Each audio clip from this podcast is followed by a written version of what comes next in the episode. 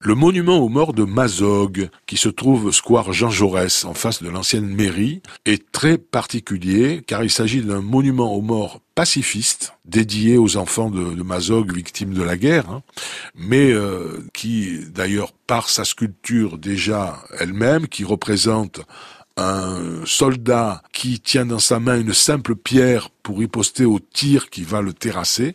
Alors c'est un, une statue en marbre qui a été sculptée par Marius Malan, qui était professeur à l'école des beaux-arts d'Aix. Et puis le monument est complété de, de, plaques sur le socle. Alors deux plaques avec la liste des victimes de, des guerres, hein, de, de Mazog, de Mazoguet.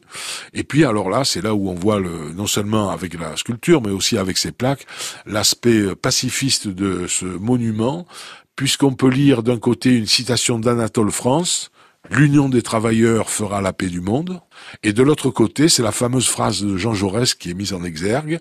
L'humanité est maudite si pour faire preuve de courage, elle est condamnée à tuer éternellement.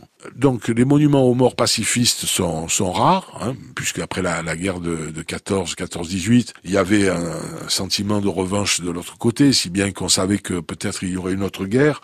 Et c'est vrai que les pacifistes n'avaient pas très bonne presse euh, à cette époque.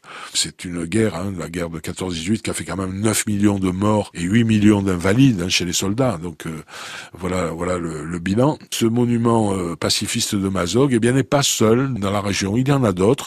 Je voudrais notamment vous citer celui de Château-Arnoux-Saint-Auban. Il est composé d'un couple avec une femme en pleurs et un homme qui brise une épée, euh, donc euh, après la perte d'un fils lors de la Première Guerre mondiale. Et il y est gravé l'inscription pacifiste Pax Vox Populi.